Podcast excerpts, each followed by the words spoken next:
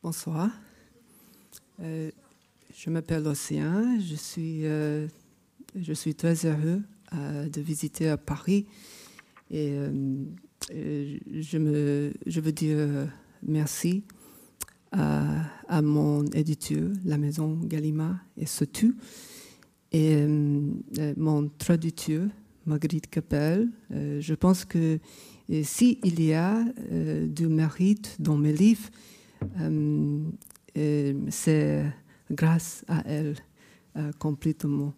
Alors, euh, je suis désolée parce que ma français n'est pas le meilleur.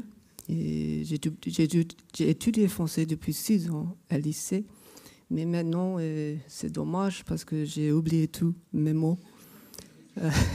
alors ça suffit pour ma française, mais j'espère que vous êtes impressionné. Euh.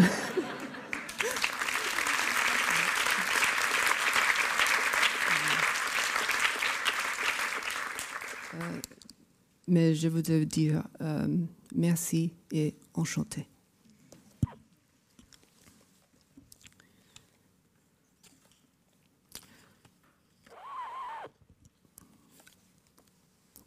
Uh, I wrote this poem in response to my cousin Sarah, uh, age seven.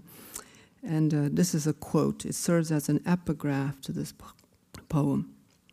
I was trying to get her to write like a good older cousin, work on her books, and this was her response. What's the point of writing if you're just going to force a bunch of ants to cross a white desert? Cousin Sarah, age seven. To which I said, Touche. Dear Sarah, and if you follow these ants, they'll lead you back to stone tablets in older desert where black bones once buried are now words where I wave to you at 2:34 a.m. They survived the blast by becoming shrapnel embedded in my brain which is called learning, but maybe I shouldn't talk like this. Maybe I should start over, Sarah. I messed up. I'm trying to stay clean, but my hands are monsters who believe in magic. Sarah, the throat is also an ink well, black oil wrung through your father's fingers after a day beneath the Buick. Say heartbreak, and nothing will shatter. Say Stonehenge and watch the elephants sleep like boulders blurred in Serengeti rain. It doesn't have to make sense to be real. Your Aunt Rose, gone two years now, like a trick they forgot to finish, and the air holds your voice as it holds its own vanishing. Maybe you are the true soldier, Aunt hoarder of what's so massive it could crush you into a twitching comma. Sarah, your name sharpens daily against the marble of your mother's teeth. There are sparks in every calling and called, we press our faces to the womb till we're jokes on our way to cracking up. And maybe you're right, little Ant Queen, with your shoes the shade of dirty paper white desert, your pink and blue pens untouched. After all, who can stare at so many ruins and call it reading? This family of ants fossilized on the page. You slam the book shut, look out at the leafless trees doused in red April rain, where none of us are children long enough to love it.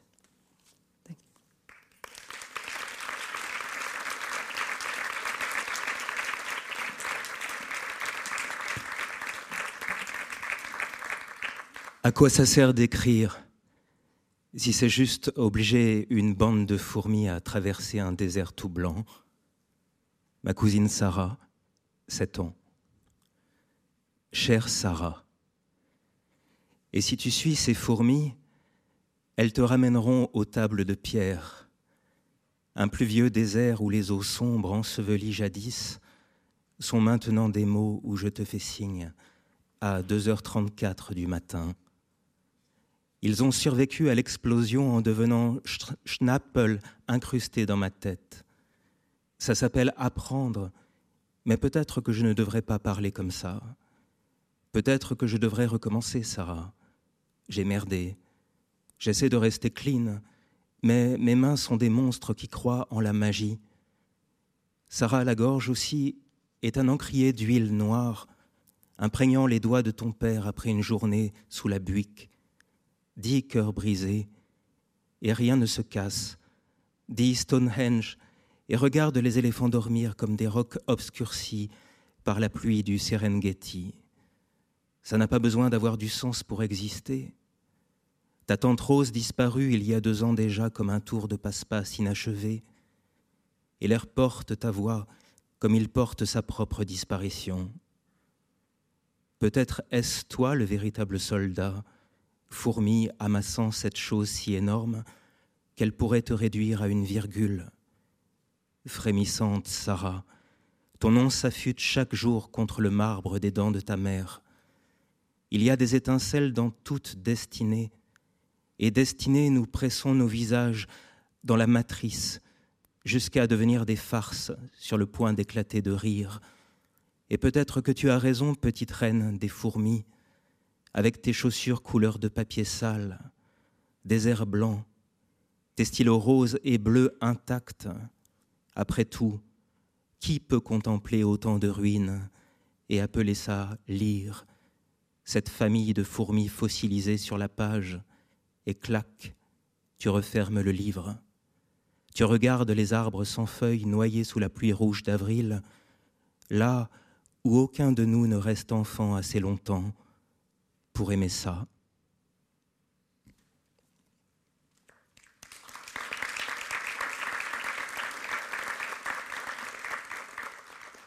Salut. Avant j'étais PD, Maintenant, je suis une case à cocher. Pointe du stylo planté dans mon dos, je sens la marque du progrès. Je n'irai pas danser seul à minuit dans le cimetière municipal en balançant des chansons tristes sur mon téléphone pour rien. Je te promets, j'y étais. Ce que j'ai ressenti rendait la mort si vaste qu'elle devenait indissociable de l'air. J'ai poursuivi mes ravages de l'intérieur tel le vent dans la tempête. Et Lil Peep qui chante I'll be back in the morning, alors qu'on connaît la fin. Et moi qui ai continué à danser une fois la chanson terminée, parce que ça me rendait libre. Et le réverbère qui cligne deux fois avant de s'éveiller pour son service du soir, comme nous. Et nous qui relevons les yeux et murmurons Désolé, le garçon et moi, quand il y a des dents quand il y a toujours des dents, exprès. Quand j'ai plongé dans la gravité et que ça a marché, hein, je m'en suis sorti par la peau de mes peines. Avant j'étais pédé, maintenant je suis primé. Une fois, à une soirée organisée sur un rooftop de Brooklyn pour une ambiance arty, une jeune femme m'a lancé en sirotant son verre T'as trop de la chance, t'es gay et en plus, tu peux écrire sur la guerre et tout. Moi, je suis juste blanche. Pause. J'ai que dalle. Rire, tintement de verre. Car chacun sait que la souffrance jaune, coulée dans le moule des lettres américaines, se change en or. Notre peine sous les doigts de Midas, du napalm au sillage arc-en-ciel. Contrairement au sentiment, le sang devient plus vrai quand on le sent je m'efforce d'être vrai, mais ça coûte tellement cher. Il paraît que la Terre tourne et que c'est pour ça qu'on tombe, mais chacun sait que c'est la musique. Danser sur des rafales de mitraillettes n'est pas facile, c'est prouvé. Pourtant, les miens ont créé un rythme par ce biais, un biais, les miens si immobiles sur les photos, en cadavre. J'ai échoué parce que je m'y suis fait. Je nous regardais, massacrés sous l'ombre du photographe de Time, et j'ai cessé de penser debout, debout. J'ai vu la vapeur du cimetière dans l'aube rosée, et j'ai su que les morts respiraient encore. S'ils viennent me chercher, descends-moi. Et si ce n'était pas le choc qui nous faisait, mais les débris, et si c'était voulu ainsi, la mer, le lexique, la ligne de cocaïne sur la clavicule d'un garçon coiffé d'une crête dans une sous-loc de l'East Village en 2007. Qu'est-ce qui ne va pas chez moi, Doc? Il doit y avoir un médicament pour ça. Parce que les contes de fées avaient raison, seule la sorcellerie pourra te tirer d'ici. Il y a longtemps, dans une autre vie, à bord d'un train Amtrak traversant l'Iowa, j'ai vu, l'espace de quelques secondes floues, un homme planté dans un champ d'herbes folles, main sur le flanc, le dos tourné, tout son être arrêté hormis ses cheveux ébouriffés par la brise. Quand la campagne a repris son lavis de blé gris, tracteur, grange incendiée, sycomore noir dans les prés désertés par les bêtes, je me suis mis à pleurer. J'ai posé mon exemplaire du White Album de Didion et enveloppé ma tête d'une obscurité neuve. La femme à côté de moi m'a caressé le dos, en disant avec un accent du Midwest frémissant de tendresse Vas-y, fiston, laisse-toi aller, n'y a pas de honte à craquer, laisse-toi aller, je vais nous chercher du thé. Ce qui m'a encore plus chaviré. Elle est revenue avec du Lipton dans des gobelets en carton, ses yeux bleus nulle part et là. Elle est restée silencieuse jusqu'à Missoula, où elle est descendue et m'a dit avec une tape sur le genou Dieu est bon. Dieu est bon. Je peux dire qu'elle était splendide à présent, ma douleur, parce qu'elle n'appartenait à personne d'autre. Faire barrage au ravage, ma nullité n'atteindra personne me suis-je dit, devenant aussitôt mon propre héros. Tu sais combien d'heures j'ai perdu à mater des mecs hétéros jouer aux jeux vidéo? Suffisamment. Le temps est une mère. Au cas où l'on oublierait, une morgue est aussi une maison de quartier. Dans ma langue, celle qui me vient désormais qu'en fermant les yeux, amour se dit io et faiblesse se dit io. La façon de dire ce que l'on veut dire change ce que l'on dit. Certains appellent ça prière, j'appelle ça surveille ton langage. Rose, ai-je chuchoté pendant qu'ils enfermaient ma mère dans son sac mortuaire? Sors de là. Tes plantes sont en train de mourir. Ça suffit comme ça. Nique sa mère le temps, dis-je au pierre tombal, vivant, absurde. Corps, toi qui es un portail, sois davantage que ce que je vais traverser. L'immobilité, voilà ce que c'était. L'homme dans le champ avec le pull rouge. Il était si immobile qu'il est devenu d'une certaine façon plus vrai, comme un coup de couteau blessant un paysage peint. Comme lui, j'ai craqué, j'ai craqué et décidé que dorénavant ce serait la joie. Alors, tout s'est ouvert. Les lumières flamboyantes autour de moi ont dessiné un ciel tout blanc, et j'ai été arraché, humide et ensanglanté, à ma mère, mise au monde, hurlant, et ça suffisait.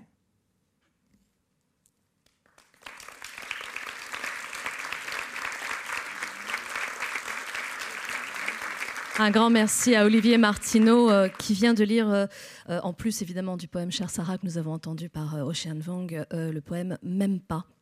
et vous nous rejoindrez à nouveau dans un instant pour une autre lecture. Bonsoir Ocean Vong.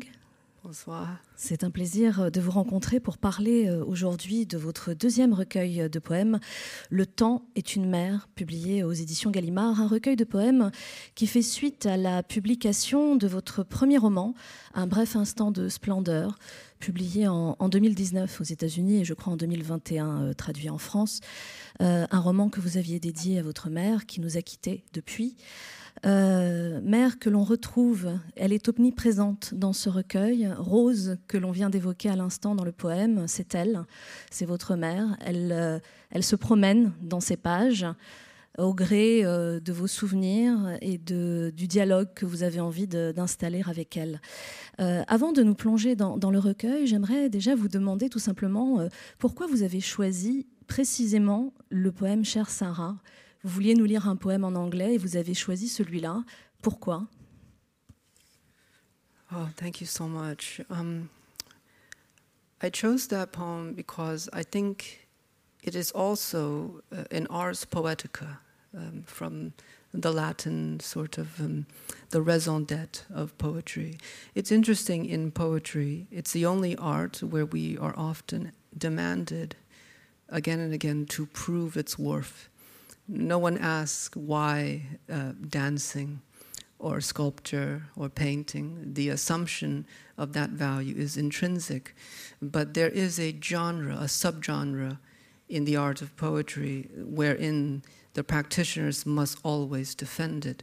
Um, and I think that's actually good. I don't uh, feel bitter about that. In fact, I think it should be an example where all other artists should do once in a while, is to kind of um, create um, a reason for its existence. Even stamp collectors, uh, uh, as a as an art that baffles me, I would like to know once in a while why they do it.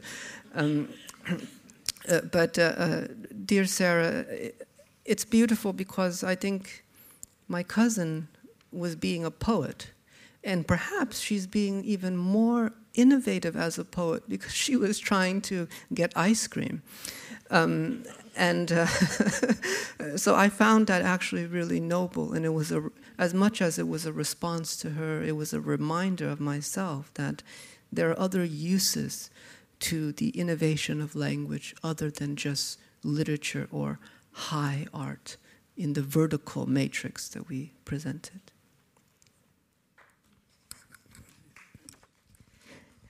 Alors, merci beaucoup. Euh, j'ai choisi ce, poème parce que euh, c'est aussi un, ars poetica, un art poétique, c'est la formule en latin qui euh, désigne cette façon en poésie d'expliquer la raison d'être justement de sa poésie. En fait, la poésie, c'est le, seul art qui exige en permanence que ses praticiens prouvent la valeur de cet art. Personne ne vous demande pourquoi la danse ou pourquoi la sculpture ou pourquoi la peinture on sait intrinsèquement, on suppose que ces arts-là ont de la valeur, mais en poésie, il existe un sous-genre qui est donc cet ars poetica, cet art poétique qui exige que les praticiens défendent l'intérêt de faire de la poésie. Et c'est quelque chose qui ne m'inspire pas d'amertume, je trouve plutôt que c'est une bonne chose, que ça devrait même inspirer d'ailleurs tous les artistes. Euh, parfois, de, de, temps en temps, de se pencher sur les raisons d'exister de leur art. Par exemple, les collectionneurs de timbres, moi personnellement, j'aimerais bien comprendre pourquoi. Euh, et le choix de Cher Sarah, c'est parce que c'était très beau, parce que quand elle s'exprime ainsi, euh, en fait, elle est poète. Euh, et elle est d'une façon même plus innovante peut-être que n'importe quel poète, puisqu'elle s'exprime ainsi. Je lui avais demandé d'écrire un poème pour, pour, lui, pour obtenir de la glace. Donc elle a envie d'obtenir une glace. et je trouve ça assez noble finalement. Donc le poème est une manière de lui répondre, mais aussi une manière de me rappeler que la langue peut servir à d'autres choses que la littérature ou la poursuite d'un art supposé euh, supérieur euh, suivant cette matrice verticale qu'on a tendance à voir. Alors, euh, je le disais à l'instant, ce, recueil de poèmes fait suite à, votre premier roman qui était dédié à, votre mère. et j'aimerais savoir, je crois savoir plutôt que vous avez commencé à écrire ces poèmes alors que vous aviez à peine terminé le, roman. Et je me demandais quelle était la démarche. Est-ce que ce poème est lié à la période de deuil qui a suivi euh, le décès de votre maman. Est-ce que c'est une manière de venir euh, raconter autre chose encore que ce que vous avez dit dans le roman sur votre mère, c'est-à-dire venir compléter, combler des angles morts euh, à travers la poésie?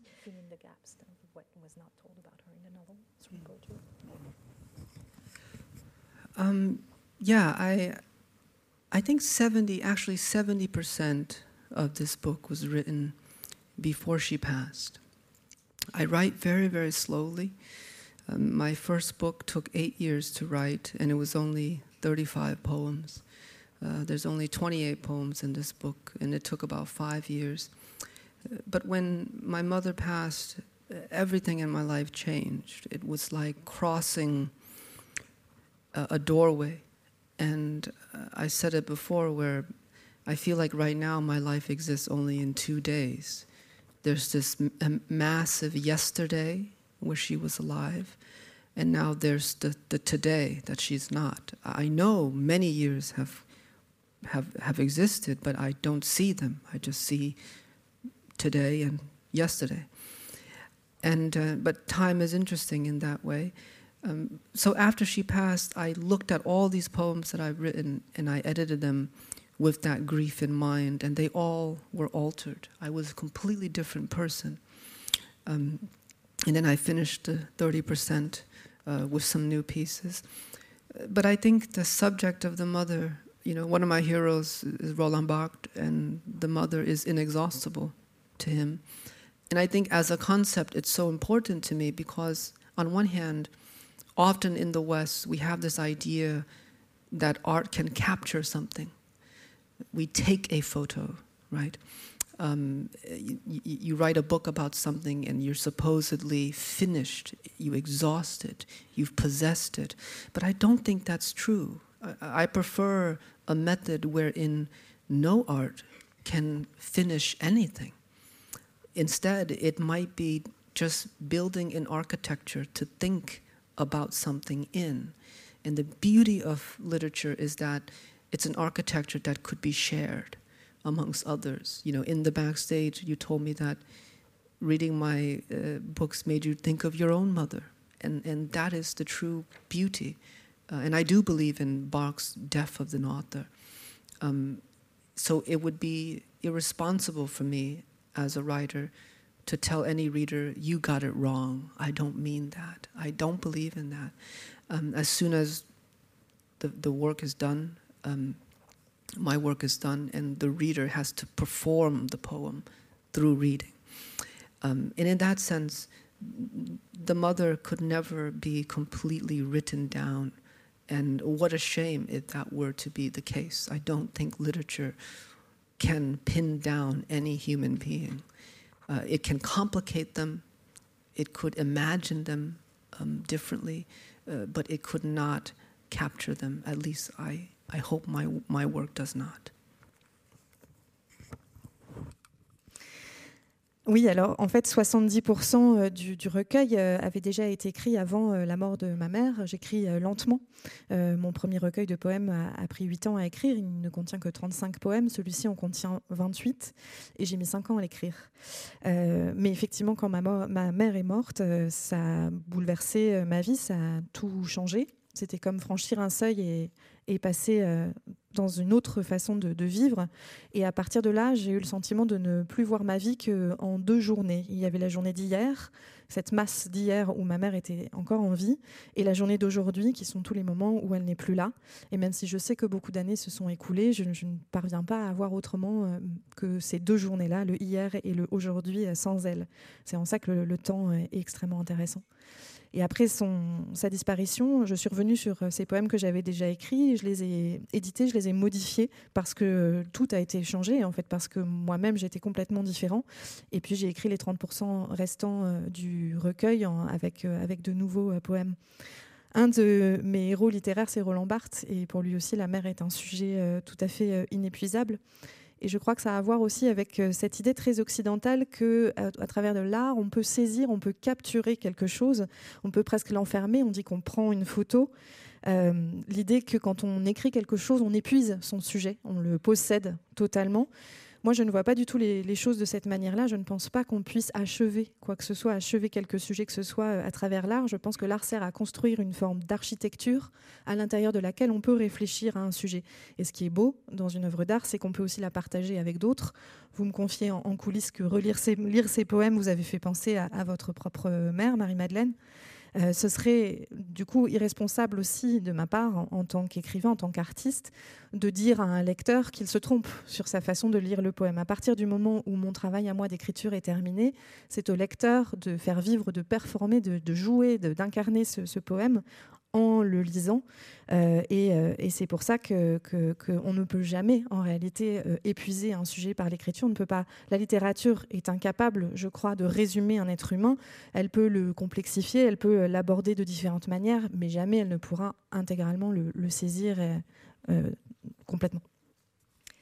Euh, Ocean, la, question de, l'héritage, de l'héritage euh, culturel, euh, de l'héritage familial, euh, est aussi présent dans ce recueil. On le retrouve, on l'a entendu un petit peu dans, le texte qui a été lu par, par Olivier, mais on le trouve dans d'autres poèmes, la question des origines. Et je me demandais, euh, cet héritage, vous qui êtes né au Vietnam, qui êtes arrivé aux États-Unis à l'âge de deux ans, euh, dont la maman euh, a travaillé très dur toute sa vie, avec la difficulté qu'on peut imaginer pour quelqu'un qui vient d'ailleurs, dans un nouveau pays, après avoir vécu de, de nombreux traumatismes dus à la guerre. Est-ce que cet héritage, vous le considérez à la fois évidemment comme un traumatisme, mais aussi comme un matériau précieux euh, qui serait euh, d'une certaine façon la, la, matrice de votre poésie Oh, thank you for that question. Um, I've always felt that, you know, I could have written the novel about the same ideas, but made it um, fantasy or sci fi, put the same characters in Mars and it would have the similar impact. You know, you could make up ideas of estrangement, immigration, otherness, uh, but it was important for me to situate these characters in a historical context because there is an opportunity for an author like myself to also have a record of history, a, a, record that's often not written by anyone like myself. And I was inspired by Toni Morrison uh, and um, James Baldwin and Marguerite Duras, who saw the work of literature as almost like a Trojan horse to think and see history in a different way. Because I do believe that history, even the history written in textbooks, is fiction and uh, you can you can argue that it is in fact nonfiction, um, but it's fiction through omission. Right? If you omit certain facts, you end up with a myth. And I think it was really uh, important for me to to think that, in fact, there are no truth is not as easy as we often tell it the word truth with a capital T is thrown around a lot. We speak truth to power. What is my truth? What is the truth? But if we, if, if, if, when I look at history as a scholar, I realize that the truth does not come out until 50, 100 years later. We know more about the Civil War in America than Abraham Lincoln ever did. And so the idea of being, of capturing truth in the present, I'm skeptical of. So, what is there to do? I believe that there is the propaganda of the state, which is often to serve its own interests. It creates a myth. And then there's, the, there's our own propaganda. And the question is, what does that serve? And I tell my students this, you know, when they feel very in great doubt. The culture tells you that to be a writer is a stupid thing. It's a useless thing everywhere around you. It tells it reminds you that at least in America, I don't know what it's like here. But in fact, it's an incredibly courageous thing because you're trying to create a myth without the agenda of power what does your story serve? Most writers don't know. I don't really know. But I think I'm interested in creating an alternative mythology. I, do, I wouldn't say this is my truth. I don't know my truth. I will be dead before any truth about this moment is revealed to me. But language is a linear activity. The sentence begins and it ends with a period and it starts again in that site of the sentence, we get to control how things move. And I'm interested in that magic that can happen. Um, you know, with all the authors before me, I'm, I'm certainly not the first one to think in this way. Um, but perhaps uh, I can't speak to the other authors, but I'm interested in creating other mythologies to inhabit in uh, that come out of history.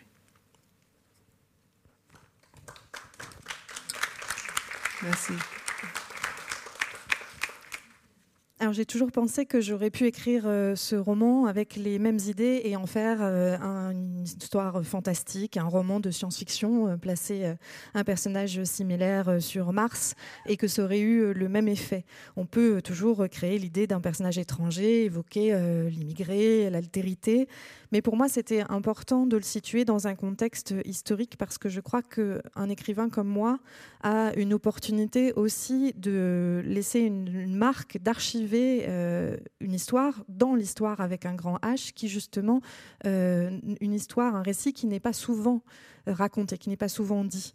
Euh, ce qui m'inspire là-dedans, c'est Toni Morrison, c'est James Baldwin, c'est Marguerite Duras aussi, qui voyaient la littérature presque comme une forme de cheval de Troie, euh, permettant de voir et de penser justement l'histoire avec un grand H différemment. Et moi, je suis convaincue que l'histoire, euh, c'est de la fiction, même l'histoire qui est inscrite dans les manuels. évidemment, c'est censé être catégorisé sous le titre de non-fiction, mais moi, je, je considère que c'est de la fiction par omission. C'est-à-dire s'il y a des choses que vous ne racontez pas, euh, si vous omettez des faits, en fait, ce que vous faites, c'est créer un mythe. Et euh, je pense que c'est important euh, de, dire que la vérité, qui est un mot qu'on agite beaucoup avec un grand V en lettres capitales, n'est pas quelque chose de si évident. Et que et quand je regarde l'histoire en tant qu'aujourd'hui que, chercheur, qu'académique, qu'universitaire, euh, je me rends compte que souvent la vérité ne sort pas avant 50 ans, avant un siècle. On en sait plus aujourd'hui sur la guerre de sécession que n'en a jamais su euh, Abraham Lincoln. Donc l'idée d'être capable justement de saisir ce qu'est la vérité d'un moment dans cet instant présent me laisse tout à fait sceptique. Face à ça, qu'est-ce qu'on peut faire? Il peut y avoir d'une part une propagande d'État qui va servir les intérêts justement de tel ou tel État et qui va consister à créer un mythe. Et nous, on peut aussi écrire notre propre propagande, ce qui est intéressant parce qu'on peut se demander à quoi va servir ce, mythe que nous créons, à quelle fin euh, politique euh, est-ce qu'il euh, est répond. C'est ce que je dis souvent aux étudiants quand ils expriment des doutes parce que les gens qui veulent devenir écrivains dans notre culture, aux États-Unis, j'imagine que ça peut être pareil ici, on leur dit souvent qu'écrire est un acte inutile et que c'est idiot de vouloir devenir écrivain. Euh, et je le rappelle justement qu'il y a quelque chose d'extrêmement courageux et intéressant dans l'idée de vouloir créer un mythe qui justement ne sert pas à, remplir des objectifs euh, politiques. Euh, en fait, qu'est-ce que notre histoire va servir? Qu'est-ce que le récit qu'on fait va servir? C'est une question que tous les écrivains se posent. Moi, personnellement, je ne sais pas quels objectifs, quels intérêts vont servir à mon histoire ce qui m'intéresse, c'est de créer une mythologie alternative qui n'est pas ma vérité, parce que je pense que je serais mort bien avant que la vérité du moment que j'ai vécu euh, n'émerge, mais simplement qui est une manière, parce que la langue est quand même une démarche linéaire qui permet, à partir du début d'une phrase jusqu'à la fin, de suivre cette démarche, de contrôler ce qui se passe euh, à l'intérieur. C'est une opération magique, c'est en ça que je crois. Euh, qui permet justement de créer cette mythologie. Et je pense que tous les artistes, en fait, je ne suis pas le seul à voir les choses comme ça, euh, voient cette, magie justement de la forme qui permet de créer une autre mythologie qu'on va pouvoir habiter. Euh, puisqu'il est question de, de forme, Ocean Vang, je me demandais L'humour est aussi présent. Il y a de l'émotion, bien sûr. Parfois, il y a même ce qui m'a semblé être de la colère, mais il y a aussi beaucoup d'humour. Euh, est-ce que c'est quelque chose que vous faites, j'allais dire, consciemment? Ou est-ce que l'humour euh, découle naturellement du sujet, voire même de l'émotion? Thank you for noticing the humor in the latest book. Um, it's important to me. It was a very conscious decision. Um, I always wanted, you know, I write my first two books, and my friends who know me, they said, Ocean, your books are so sad, but you're really funny. and, um, and so I, I, I, start to have a reputation of being a very sad person. And so uh, when I do press for the media, you know, we take photos, and they take a lot of photos and i talk to the photographer it's funny we make jokes but then the photo that comes out is just always devastatingly sad and um, so your work creates a kind of facade. And so I, I told myself, I must stop this now. With the next book, I will be funny. Um, no, in all seriousness, um, I was too scared to use humor in my first two books because any comedian, any good comedian will tell you humor is very difficult. It's much harder to make it work. It's easy to laugh, it's hard to make people laugh. And I also have deep respect for humor's function, particularly in my family. I watched these women who raised me, immigrant women who kicked out all the abusive men in their lives and raised. It's very Shakespearean. I have a house full of women who gave birth to all sons. And I watched how medicinal laughter was to them. Sometimes they could be telling a story of deep traumatic experience, and they would just stop, look at each other, and laugh. And I said, There is more to this. As a child, I said, There's more to this than humor. This is medicine. And I had to be more skillful in my writing, in my craft, to use it well. I, I regard, I revered it so much, and, and I did not have the skill yet in my first two books. I've been writing for 15 years. It took me, at least to me, 15 years to have the confidence to start to use humor in the way that they used it because they were truly the masters of it. And uh, so I finally arrived uh, at, at, a first foray at it here.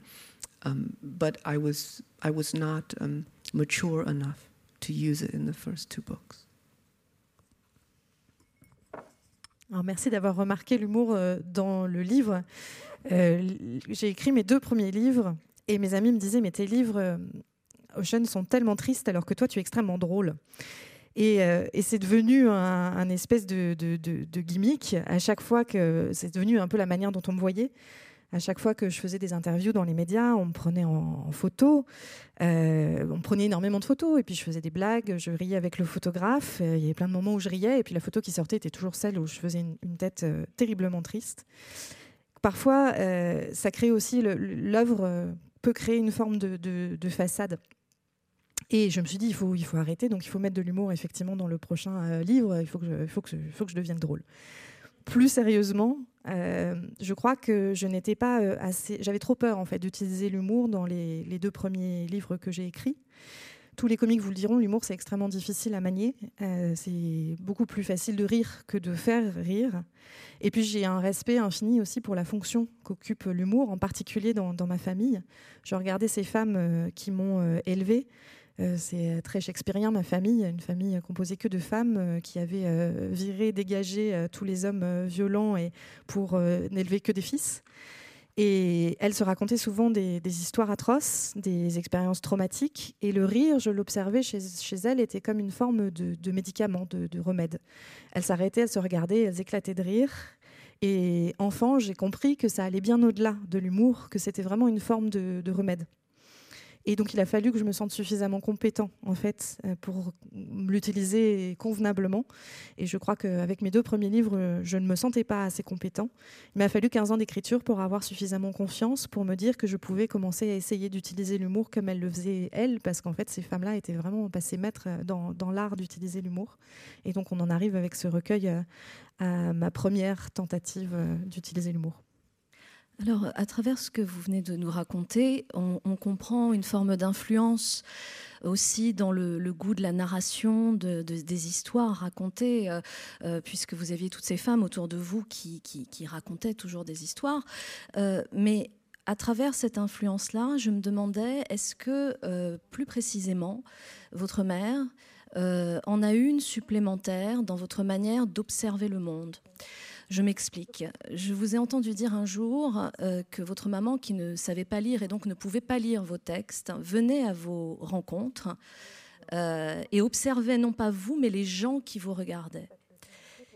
Et elle vous disait ce qu'elle avait vu sur le visage de ces gens. ce qui est en quelque sorte une autre manière de lire. Et je me demandais si cette manière de faire de votre mère est quelque chose qui a influencé votre manière d'écrire de la poésie.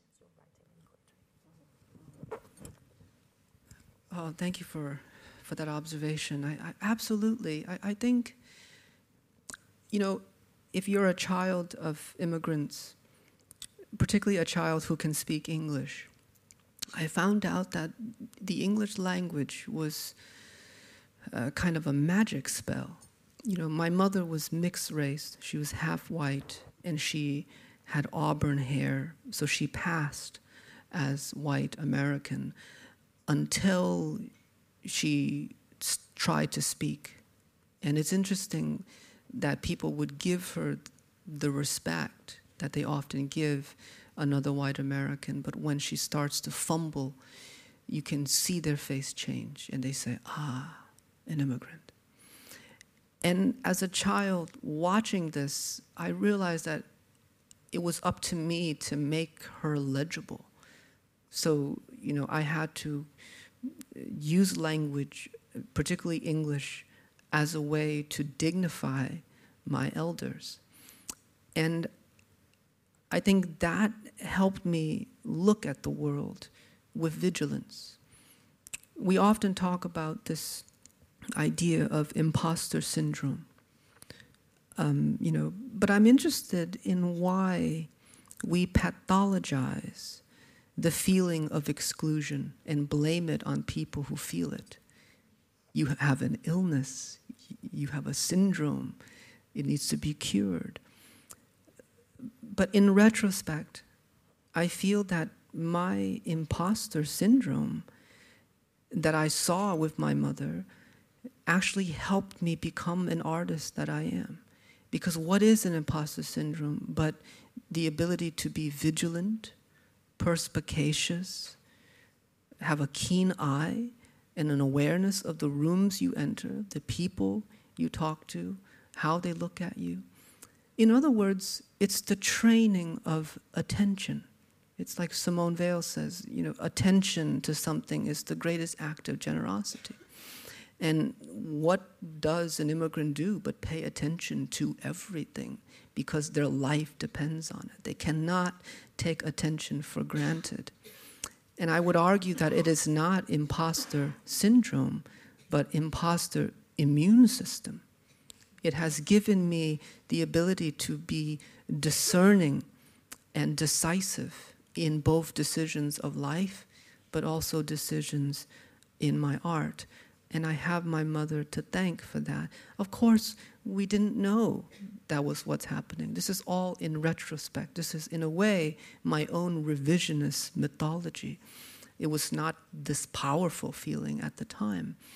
Um, but I think when she looked at the audience, she couldn't understand what I was saying, but she wanted to see the energy that language does on people. And I do think the sentence is a conductor of energy, just like a power line is a conductor of electricity. I could read Rambo 150 years after he died and still have absolute kinship with the loneliness, the desperation, and the immense love for the world that he had. Um, and I never had to meet him, but the language is the conductor. And, maybe she was ahead of me where she, she was focusing on the, how the energy travels through the world as opposed to the meaning. Um, and so I actually re- I'm really proud of her for that, where she did not privilege meaning, but rather the somatic impact of meaning on people.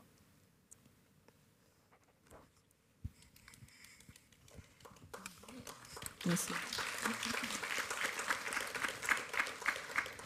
Merci pour cette euh, remarque, c'est tout à fait euh, juste. Quand on est un, enfant d'immigrés, euh, en particulier quand on maîtrise l'anglais, on comprend vite que l'anglais est une sorte de formule magique. Ma mère était métisse, elle était à moitié blanche, à moitié vietnamienne, et elle avait les cheveux plutôt clairs, et du coup elle pouvait passer pour une américaine blanche jusqu'au moment où elle essayait de parler. Et parce qu'elle ne maîtrisait pas euh, l'anglais, je voyais en fait les personnes qui lui témoignaient le respect qu'ils auraient témoigné à un autre blanc américain euh, quand il la voyait bafouiller, changer d'expression et reconnaître l'immigré. Et enfin, j'ai vu ça et je, me suis dit qu'il me revenait, parce que je maîtrisais l'anglais, de rendre ma mère légitime, d'utiliser l'anglais, d'utiliser la langue pour restituer la dignité de mes aînés. Et hum, je crois que c'est ça qui m'a aidé effectivement à avoir un regard vigilant euh, sur le monde. On parle souvent de, on utilise souvent l'expression syndrome de l'imposteur.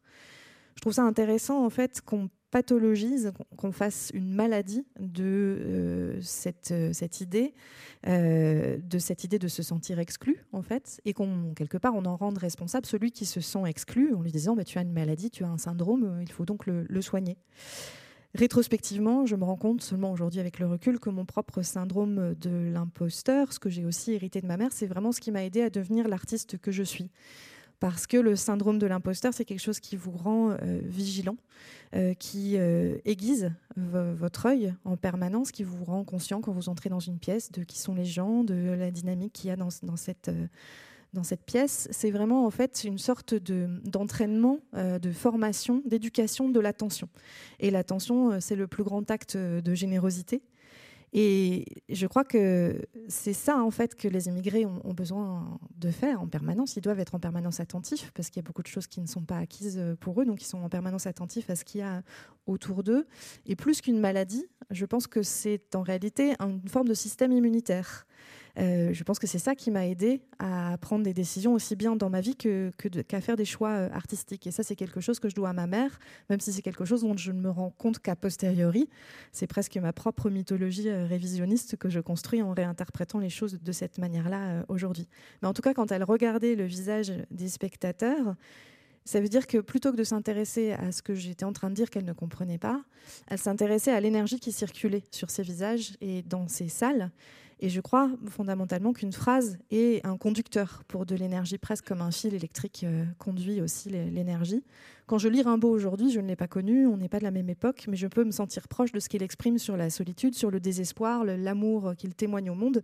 Et ça, c'est parce que la langue est un conducteur. Et je crois qu'elle avait un temps d'avance sur moi en se concentrant ainsi sur l'énergie qui circulait dans la salle plutôt que sur le, sens. Et je, je suis fière d'elle pour ça, de ce qu'elle était capable de faire, de privilégier l'effet somatique sur les gens plutôt que le sens en tant que tel. Puisqu'il est question de, langage, euh, Océane, euh, j'aimerais savoir de manière plus, on va dire, grammaticale, plus pratique, qu'est-ce qui détermine euh, la syntaxe de vos textes? Qu'est-ce qui détermine le passage à la ligne, les textes qui seront plutôt en prose ou plutôt en vers Est-ce que c'est lié à la respiration de l'auteur à l'émotion qui va vous guider, c'est-à-dire que vous, vous écririez porté par un souffle intérieur, ou est-ce que c'est beaucoup plus intellectualisé et décidé à l'avance? Oh, thank you. Um, syntax, I think, is akin to DNA. Everyone, if, if, we, if we told everyone to write about their birthday in this room, every story would be different. And it's not about the lies, but the style would be different, the syntax. The order of words is similar to the order of DNA strands in our person. And, and the great beauty of literature, I think, is that when you're reading someone's novel or story or poem, you're reading their thumbprint pressed onto paper. But unlike the thumbprint that we have, where it's uh, fin- finite and finished, um, the thumbprint of, the, of, of literature expands. And it, perhaps it expands after every reading. Um, but I'm deeply interested in the crafting of variation. And, and, I'm really grateful you asked me that question because often people only want to talk about the biography um, and not the craft and the praxis and how something is done. And that is a very important part of what I do, um, and it's what I teach. And so, thank you for asking that. I think for me, the greatest a, a, sort of thesis of I have of my own work. I don't have many, but this one uh, is that the most varied and multitudinous form of elocution, elocution, um, the better. Uh, there's a truly democratic interest I have of taking, you know, we call it high language and low language, but I detest that matrix because it has this hierarchy of class systems. I'm interested in flattening that hierarchy in using um, essayistic academic language next to um, you know quotidian folk folksy language and you realize because uh, vernacular and um, uh, various um, uh, uh accents dialects have arbitrary value if we think about african american speech if we think about um, Latin American English or Spanglish, um, regional dialects, those have just as much value syntactically, semantically, as standard English.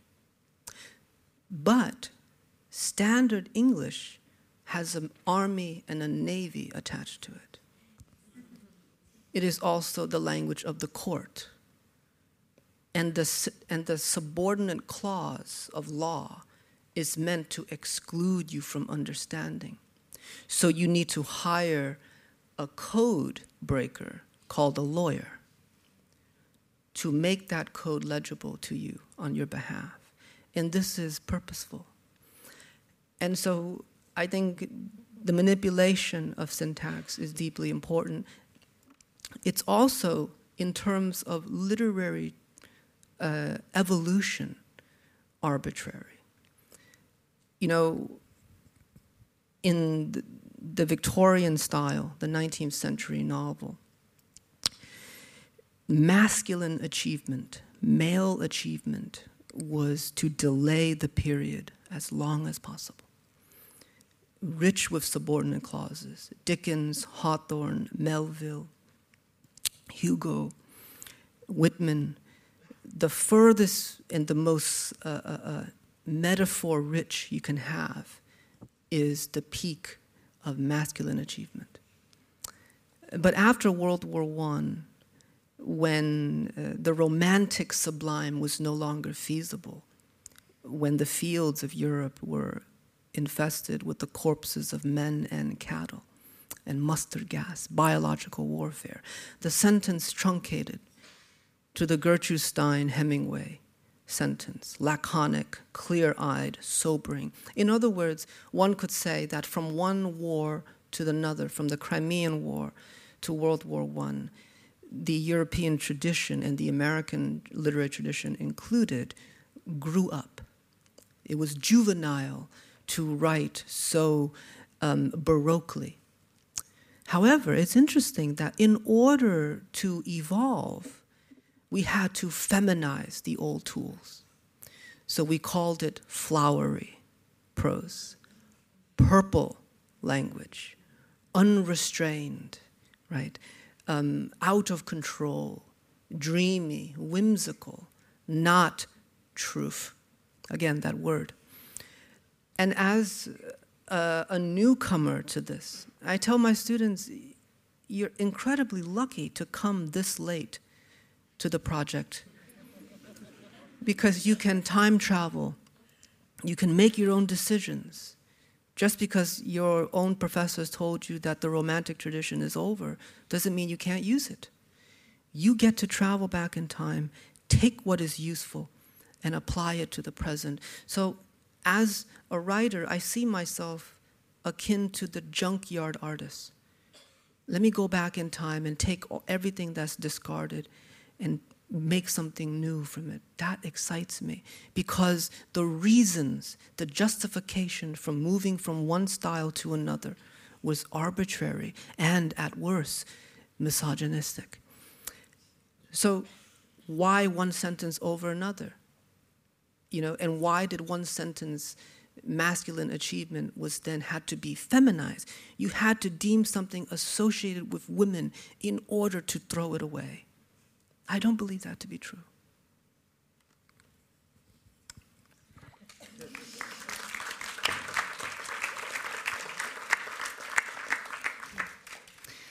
Pour moi, la syntaxe, c'est de l'ordre de l'ADN. Si on demandait à chacun dans, la salle de raconter euh, une, histoire sur le même sujet, euh, toutes les histoires seraient différentes, l'ordre des mots changerait, la, teneur des mots changerait. C'est vraiment la même chose que, l'ADN. Ce qui est très beau dans la littérature, c'est que quand vous lisez une histoire, c'est presque comme si vous lisiez l'empreinte digitale de la personne posée sur le, sur le papier, sauf que notre empreinte digitale, elle, est finie, elle a des limites, alors que celle de la littérature, elle est en expansion euh, permanente. Elle peut même être en expansion à, chaque euh, lecture. Euh, mais je, suis ravie que vous ayez posé cette question parce que ça m'intéresse énormément de parler justement de, la manière de construire des, des variations et parce qu'on me pose beaucoup de questions en général sur, la, sur ma biographie, sur l'aspect biographique de l'œuvre et beaucoup moins sur, euh, sur la pratique euh, artistique et sur, euh, sur l'art, en fait, le, le, fait, le faire. et justement, c'est très important dans ce que je fais et c'est même ce que j'enseigne. Et j'ai une théorie sur mon travail, j'en ai pas beaucoup, mais j'en ai une qui est que plus il y a de variations, justement, plus il y a de, une multitude de formes d'élocution, mieux c'est. C'est une forme de projet démocratique presque, parce qu'on nous parle de haute et de basse littérature. Et moi, je déteste justement cette hiérarchie euh, très euh, classiste. Et donc, ce que je cherche à faire, c'est à essayer d'aplanir cette euh, hiérarchie en mêlant une langue qui peut être vue comme une langue académique ou élevée avec des mots du quotidien, avec une langue plus populaire les langues vernaculaires, les dialectes, la manière dont on leur assigne une valeur est extrêmement arbitraire. Le dialecte anglais euh, africain-américain, le spanglish ou euh, l'américain euh, latino, les dialectes régionaux, on leur attribue pas la même valeur que qu'à l'anglais dit standard, parce que l'anglais standard est associé à une armée, est associé à une marine militaire. Il est associé à la loi aussi, c'est la langue des tribunaux. Or, la loi, le code, c'est une façon de vous exclure de la possibilité de comprendre, et ça vous oblige à euh, engager quelqu'un, un avocat, pour euh, briser euh, ce, code. Donc il y, a quelque chose de, très important dans la manière dont on, on, manie la syntaxe et dont on la manipule aussi, dont on la fait évoluer. Et pour moi, je fais un parallèle avec l'évolution de l'histoire littéraire qui là aussi est extrêmement euh, arbitraire. Si vous regardez le roman du 19e siècle, le roman victorien, le grand symbole de réussite masculine des grands auteurs comme Dickens, Melville, Hawthorne, Hugo, etc., c'était de repousser le point le plus loin possible à la fin de la phrase, c'est-à-dire de multiplier les subordonnés, de multiplier les métaphores, etc. Ça, c'était le summum de la masculinité et de la réussite à ce moment-là de l'écrivain. Après la Première Guerre mondiale, quand le romantique, le sublime du romantique devient impossible, quand euh, l'Europe n'est plus qu'un champ de, cadavres, on, arrive à quelque chose de complètement différent qui va être cette phrase extrêmement laconique d'une Gertrude Stein, d'un Hemingway, euh, beaucoup plus sobre, euh, beaucoup plus courte. Et donc c'est presque comme si, entre, sur une période qui va de la guerre de Crimée à la Première Guerre mondiale, la littérature occidentale, européenne, américaine avait, avait grandi, avait atteint une forme d'âge adulte, parce que cette façon d'écrire complètement baroque était finalement assez juvénile. Mais ce qui est intéressant, c'est que pour justifier cette évolution, on a dû euh, associer ça à des caractéristiques féminines. On a parlé de langage fleuri, de langage qui était euh, un peu pas contrôlé, qui était onirique et qui n'était évidemment pas vrai qui s'éloignait de la vérité. Donc c'est ce que je, dis euh, à mes étudiants, c'est que vous avez euh, de la chance, vous, euh, d'arriver dans ce projet d'écrire assez tard pour pouvoir voyager dans le temps et pour pouvoir, vous, relire ces moments d'évolution avec vos propres perspectives. C'est pas parce qu'un enseignant vous dit que la littérature romantique s'est terminée que vous ne pouvez pas y trouver des outils. Euh, moi, en tant qu'artiste, je me vois presque comme un ferrailleur, c'est-à-dire que tout ce qui a été abandonné, rejeté, j'aime pouvoir m'en resservir de ces outils-là pour créer quelque chose de neuf avec. Mais c'est intéressant, encore une fois, qu'on ait justifié des évolutions de style par quelque chose qui est au mieux arbitraire, au pire extrêmement euh, misogyne, que pour expliquer comment on est passé d'une forme de syntaxe à une autre, d'une phrase à une autre, on a été obligé à un moment donné de passer d'un discours de réussite euh, masculine à, au contraire, euh, un, discours sur le, sur le féminin. Dans un instant, Olivier Martineau va nous rejoindre pour lire un dernier poème avant de, nous quitter. Mais j'aimerais vous poser deux dernières questions.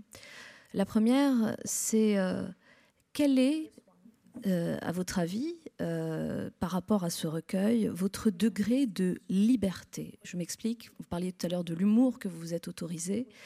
Est-ce que vous avez le sentiment en écrivant que vous pouvez écrire en pleine liberté, euh, en vous fichant d'un éventuel regard au-dessus de votre épaule? Est-ce que quand vous écrivez, vous écrivez exactement ce que vous avez envie d'écrire sans rien vous interdire? Um, I hope so. I, I, think it's hard to say, you know. Um, when I was writing my first two books, I called myself uh, a radical avant garde, free writer, you know, like any, any young writer. You know, um, arrogance is very helpful for a young writer. Uh, I, I, I have nothing against it. I think the world is, I tell my students, the world is going to do everything it can to stop you from writing. So what if you're a little arrogant and, and, and to, to puff up your chest a bit just so you can get the sentence down? Um, and then your own work will humble you, you know? so it's a self, uh, it's a self-cleaning cycle. You know, it's like a, one of those fancy ovens. You know, it cleans itself. And um, uh, so I said, look, do whatever you have to do to, to get yourself to the page. And then tomorrow, you will be uh, a civ- civilian again, right? And, uh, and I think that's, that's always happened. Um, I've always have regrets after the book is published. I always have this absurd wish uh, frantically calling my editor, please, please, one more year. One, and she's like, it's at the printer. Forget it. It's over. You know, uh, tr- try again in the next book. You know. Um, so uh, you, you tell yourself this, but it's impossible to know. Um, I think you know. Again, history will give its light will, will reveal its truth way after we're gone. Um, I, I, I'm a millennial, so I grew up playing this compute, these computer games, um, these sort of um, strategy games, like Age of Empires. Uh, and it's really a wonderful metaphor for a writer because the map is completely dark. And as you walk, there's a little bit of light you know, so you just eat away at the dark as you walk. Um, and I think that's kind of what being in the present is. We believe the map is illuminated, but it's really not. And um, but I I feel I owe it to I don't know if there's a reader. I know they exist. I'm I'm grateful, but I think the greatest respect I can give to a reader is to forget them, is to absolutely ignore the reader. Um, because if I start to imagine a readership, I will then be beholden to a phantom, a fantasy. And every room I've been in, I've seen people of different walks of life from different countries.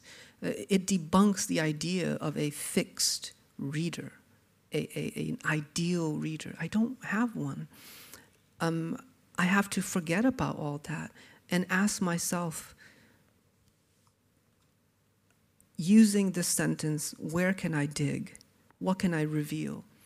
And if it's surprising to me, my only North Star, my only compass is surprise, surprise. If I'm surprised, I hope that the reader will be surprised. And that makes it exciting. But if I feel like, oh, I'm a queer author, so I better write queer things. I'm an Asian author, so I better write Asian things, whatever that means. I then start to become a function of a collective social idea, and I'm no longer a person. I start to purposefully erase that fingerprint if I do that. And that is perhaps the most disrespectful thing you can do to a reader to assume that they are so ignorant that you, you just give them this reductive, boiled down category of a person rather than a full, rich, and complicated, even contradictory imagination. Thank you. thank Merci.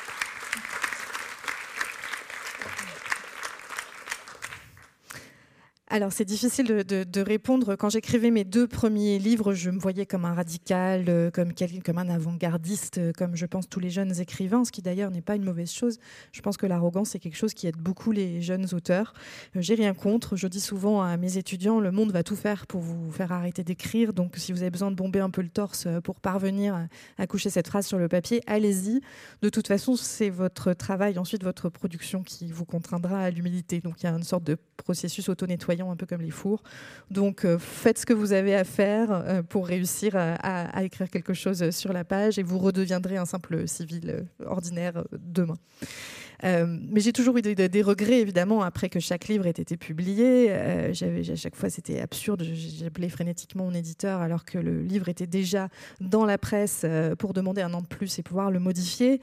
Et à chaque fois, on me répondait bah, Tu réessayeras au prochain livre. Donc, c'est quelque chose qu'on se, dit, mais qui est évidemment impossible à savoir. comme je le disais tout à l'heure, il n'y a que l'histoire qui permettra d'éclairer longtemps après qu'on soit parti les choses.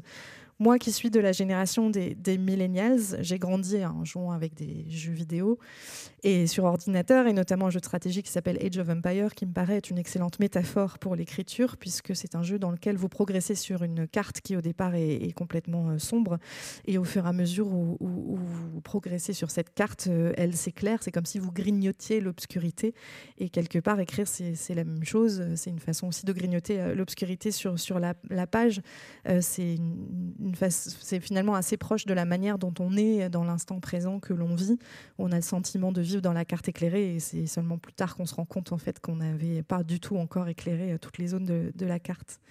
Euh, mais en tout cas, mon sentiment, euh, c'est que il n'y a pas euh, un, un, lecteur euh, euh, qui, qui, serait auquel il faudrait que je pense en permanence parce que je ne sais pas en fait s'il existe ce lecteur imaginaire.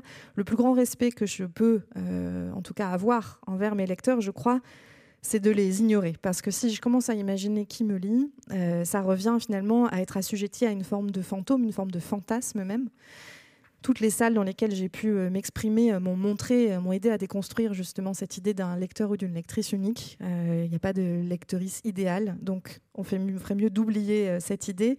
la question, c'est vraiment de savoir simplement ce qu'avec son écriture, on, peut révéler. C'est ma seule boussole en réalité. C'est la surprise que je peux provoquer, la surprise que je peux provoquer chez moi. Et si j'arrive à provoquer la surprise chez moi, j'espère réussir à la, provoquer euh, chez le lecteur aussi. Parce que si je commence à me dire, tu es un auteur queer, donc il faut que tu écrives des, textes queer. Si tu es un auteur asiatique, donc il faut que tu écrives des textes asiatiques, quel que soit ce que ça peut vouloir dire, je, deviens en fait réduit à la fonction d'un imaginaire collectif et ça efface la personne en moi. En fait, c'est comme si je commençais à consciemment effacer cette empreinte digitale dont je vous parlais tout à l'heure. Et pour moi, c'est ça le véritable, ce serait ça le véritable manque de respect envers les lecteurs, puisque ça ça reviendrait à les considérer trop bêtes euh, pour leur fournir euh, un, véritable imaginaire avec toutes ces contradictions et euh, se contenter de leur fournir une catégorie extrêmement réductrice. Alors malheureusement le temps qui nous est imparti touche à sa fin et comme j'aimerais que Olivier Martineau nous rejoigne pour venir lire un dernier poème, j'espère que je le prononce bien, c'est Künstlerroman, c'est un mot allemand. Euh, Olivier va, nous lire ce poème. On va vous retrouver dans, un instant euh, en dédicace. Je voudrais en profiter pour remercier Marguerite Capel, qui, vous l'aurez constaté, n'a pas démérité. Parce que non seulement elle traduit magnifiquement le, recueil de poèmes d'Ocean Vong, mais en plus c'est une formidable interprète. Euh, un très grand merci à vous, Ocean, pour la grande générosité avec laquelle vous avez partagé votre art. Et il me semble que le meilleur hommage qu'on puisse encore vous faire, c'est d'écouter avec bonheur vos mots, votre texte dans la voix d'Olivier Martineau. Merci.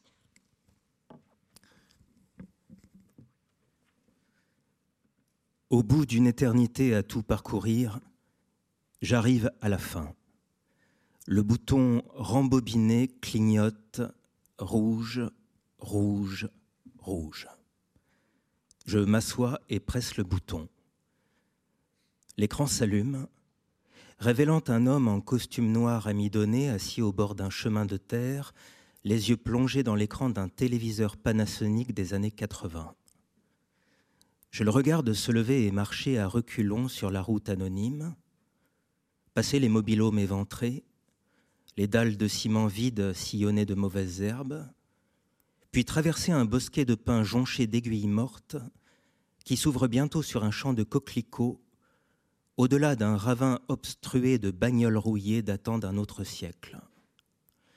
Il marche à reculons dans les collines verts de nuit, main dans les poches tandis que le croissant de la lune, navire vide, écume le ciel. Il marche à reculons jusqu'à la ville, gravit les marches du grand hôtel, pénètre dans un hall encombré de lustres en cristal, de serveurs portant des plateaux chargés de cuillères, de caviar, de flûtes de champagne. La salle est un royaume de lumière. L'homme est entouré de gens guillerets, élégamment vêtus, il tourbillonne à reculons autour de lui, visage empourpré d'opulence. La cravate qu'il porte, trop grande, est celle que son cousin Victor lui a donnée devant chez Drew, le magasin de spiritueux, en disant T'es un écrivain maintenant, faut que t'aies le look, trois semaines avant de se faire interner à l'hôpital psychiatrique de Silver Hill. Chacun, à leur tour, les gens tendent à l'homme un livre, l'artefact de sa pensée. Il les ouvre un par un et, stylo à la main, trace une signature délibérément maniérée, illisible, jusqu'à ce que le nom à l'encre rouge s'évapore. Tous lèvent leurs verres, satisfaits. Des bouches s'ouvrent tandis que les grillons se mettent à chanter autour de moi. L'écran clignote, la cassette ronronne. Je le regarde traverser la foule à reculons. L'alcool s'écoule des lèvres au verre au moment où il quitte la salle et s'engage dans les rues désertes, seul. Il marche pendant que le soleil se lève, puis se couche. Il parcourt les jours, les semaines, puis les mois. Il marche à reculons à travers des aéroports, des palais des congrès, s'engouffre dans des taxis, une limousine même, puis la demeure d'un gouverneur traverse des vestibules immaculés avec leurs divans en cuir brodé et leurs cheminées en marbre, lampes Tiffany, plan de travail en granit poli, salle de séjour où nul n'a jamais séjourné. Montagne de fruits frais dans des coupes en teck, condamnés à pourrir. La cassette saute et je vois à l'écran un voile de poussière jaillir de la surface d'une rivière, puis former un nuage sous un pont, avant de s'engouffrer dans l'urne en cuivre que l'homme tient dans ses bras.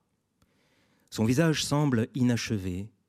Le petit frère de l'homme pose la tête sur son épaule. Dans leur costume de location trop grand pour eux, ils ressemblent aux ambassadeurs d'un pays qui n'existe plus. C'est le pays des fils.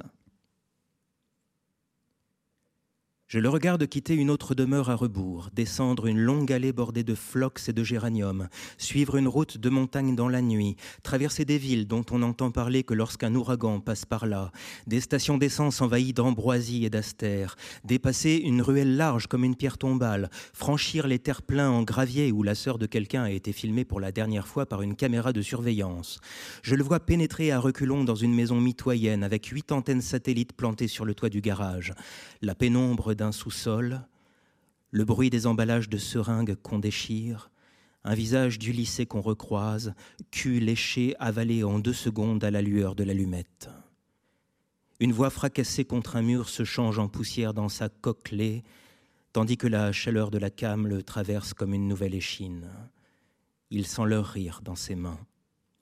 Des cigarettes étincellent dans le noir, Luciole dans un abri antibombe il passe à reculons devant le champ de maïs, où à l'âge de sept ans, il a perdu son chien Cheetah et pleuré deux heures durant au milieu des épis, et ramasse sa veste de costume accrochée à une prise d'eau endommagée. Il l'enfile et poursuit à reculons vers la maison de sa mère, qui l'embrasse sur la joue dans une cuisine sordide. Le billet de 50 dollars change de main avant de réintégrer le soutien-gorge maternel. Il se dirige vers l'étage, entre dans la salle de bain et laisse le vomi du, du lavabo remonter à sa bouche. La morve réintégrer son nez, main qui tremble. La cassette saute. Je le vois allongé par terre dans une pièce faiblement éclairée, les yeux clos. L'humidité qui noircit son col amidonné s'évapore pour reformer des larmes. Les larmes escaladent ses joues. Il se mouche, s'agenouille, les mains sur le visage. Une médaille encadrée, récompense richement décorée, se glisse entre ses bras.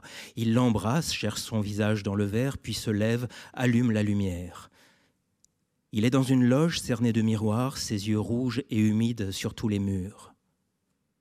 Il passe à reculons les doubles portes, raies de lumière, le prix coincé sous le bras, traverse un foyer, suit un large couloir en linoléum, flanqué par les journalistes, les caméras, les sourires forcés, les poignées de main raides, les accolades tièdes, puis grimpe à rebours dans les coulisses et enfin sur la scène de l'opéra baroque. La clameur muette de la foule, le prix brandi à deux mains, ses bords dorés scintillant sous la lumière aseptisée des feux de la rampe. Son cœur est un poisson balancé au fond de la barque qu'il porte en lui. La cassette saute et je le vois sortir à reculons du stop and shop de Hartford, lequel commence à s'écrouler brique après brique tandis qu'il s'éloigne des bulldozers, des hommes en casque de chantier, jusqu'à ce que tout soit entièrement rasé, puis remplacé par des pierres plus grosses, moins régulières, jusqu'à devenir les murs d'une église centenaire, dont le clocher s'élève au contact de la boule de démolition. Des morceaux de verre teinté se rassemblent et dessinent le visage auréolé de Saint François. Il marche à reculons et pénètre dans l'église, où le cercueil de Kelvin, lui dans la lumière crépusculaire, mères et grand-mères tête courbée, mais ce qu'il veut, ou plutôt ce que je veux pour lui, ne se produit pas. Sous la chemise de Kelvin, l'œil rose cousu dans sa poitrine, juste au-dessus de son poumon droit, ne s'ouvre pas. La balle de calibre 45 ne ressort pas, ne va pas se suspendre dans l'air dominical, refuse de réintégrer docilement le canon, de se scinder en plomb, polymère, fer, élément, la cendre d'une étoile éjectée d'un cosmos vers le nôtre. Kelvin ne se redresse pas dans son cercueil pour embrasser Mister Rios, son père, sur le front, quand celui-ci clopine à reculons pour prendre le petit camion des mains de son fils de 19 ans. Le dictateur à la télé, le nœud coulant qu'on retire de sa gorge sous les regards du monde entier. Le dictateur qui rampe à reculons dans le trou creusé au sol, son visage, une loi chiffonnée. Je garde le doigt sur rembobiné, comme un bon citoyen, et l'homme en costume continue à remonter le cours de l'histoire, autrement dit du savoir, que je lui ai imposé. L'été approche du printemps, tandis qu'il entre à reculons, âgé de 18 ans à peine, dans une chambre de motel en bordure de la route 4, où ses vêtements tombent comme des bandages, où il gît parfaitement immobile sur le mauvais matelas aux côtés d'un soldat, tout juste revenu du désert après y avoir laissé son oreille droite. La lumière de la rue pénètre dans le vide où se trouvait autrefois l'oreille, dessinant un médaillon d'or derrière la tempe de l'homme. Le garçon passe sa langue dessus et attend d'être pardonné. Au mur, l'ombre de leurs érections s'affaisse, puis se dresse. Nous sommes rares en bonté, plus rares encore en joie. Leurs vêtements leur reviennent, tels des lois chiffonnées. Ils marchent à reculons tandis que le soldat marche à reculons. Tous deux se sourient jusqu'à ce qu'ils aient disparu. La nuit revient à elle-même, moins entière. L'auvent de Mabel Auto est un phare dans la brume. Et les tanks quittent l'Irak en roulant, les femmes s'écartent à reculons de leur mort, des lambeaux de tissu sur la bouche. Les livres se désintègrent en arbres tandis que la bande s'amenuise. Les arbres se remettent sur pied, les drogues quittent les veines de quatre amis dans la Mazda. La voiture fait neuf tonneaux sur l'I-84 et atterrit sur ses roues. Leurs coups se réarticulent à leur vie tandis qu'ils chantent Mesmerize de Jerul et Ushanti, les yeux clos dans leur trip de lycéens. Le garçon assis devant un ordinateur de bureau tandis qu'un à un, les mots, souvent accompagnés de photos de bits non sollicités, s'effacent des fenêtres de chat AOL. ASV, mensuration T'es vierge On peut se voir maintenant T'es chaud T'es asiate ou t'es normal? Je peux être ton père pendant une heure? Tu sais déjà faire l'amour? Si tu veux, je nous prends une piole. Tu pourrais faire tes devoirs pendant que je m'occupe de ton petit cul. T'es là? Et je vais pas te faire de mal. Appelle-moi. Pédale. J'ai besoin de toi. Va te faire foutre. Tout ça s'évacue en code binaire. Et puis le gypse, la calcite, le plâtre et les particules de plomb remontent du trottoir en un tourbillon de nuages massifs. Et la tour nord se reconstruit et septembre est à nouveau bleu et limpide. Et les gens flottent vers le ciel, les bras grands ouverts, pour s'installer aux fenêtres avec leurs costumes pimpants, leurs os fringants. Et les tulipes relèvent la tête, le menton bien haut le long de la pelouse du tribunal. La cassette s'emballe et je vois le garçon danser au jardin avec sa mère pendant le blizzard de 97, la neige remontant vers le ciel tandis qu'il tourbillonne sous son ombre à elle, projection plus grande que nature sous la lumière des lampes au sodium. Les flocons qui s'envolent s'en vont épaissir l'oreiller de Dieu pour son sommeil éternel. La glace se retire, le sol est rouge et ocre comme si on avait éventré un énorme mammifère à ses pieds et les feuilles se précipitent dans les bourrasques, vont se souder par milliers aux branches du chêne au fond du jardin. Sa mère à la fenêtre relève la tête d'entre ses mains, ses yeux sèches.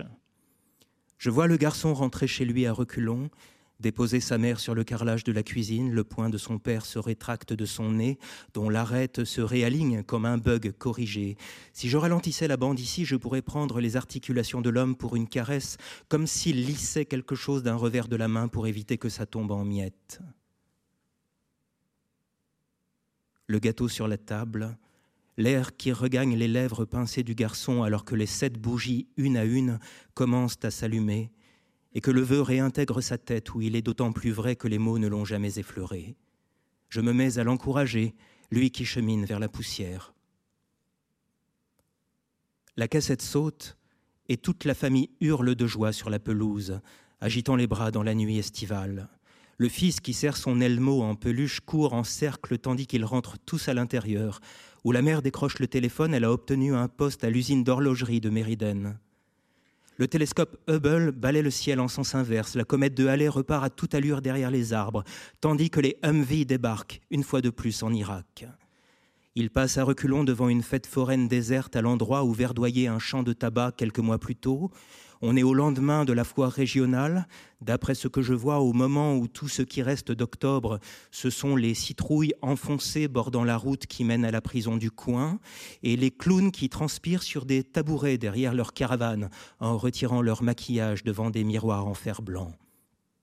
Le champ de maïs dépouillé et bruissant dans la brise, l'autoroute derrière les pins avec son atmosphère d'essence et de caoutchouc brûlé.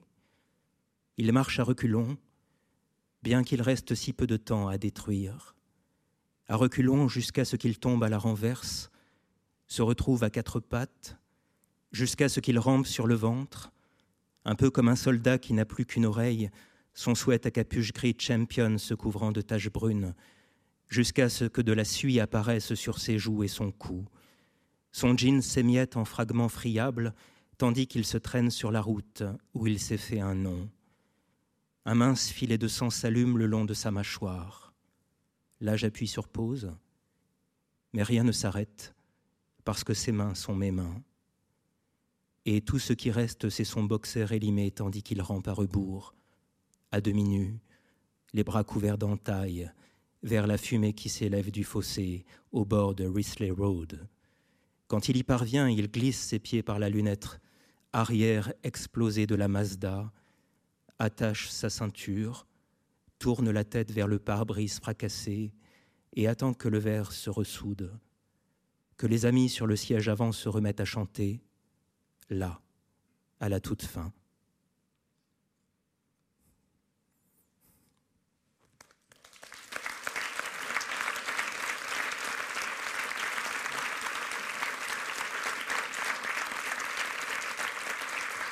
Un grand merci Olivier Martineau. Un grand merci encore une fois à Ocean Wrong pour son immense générosité. Marguerite Capel. Et bien sûr, merci à vous tous d'avoir été là avec nous.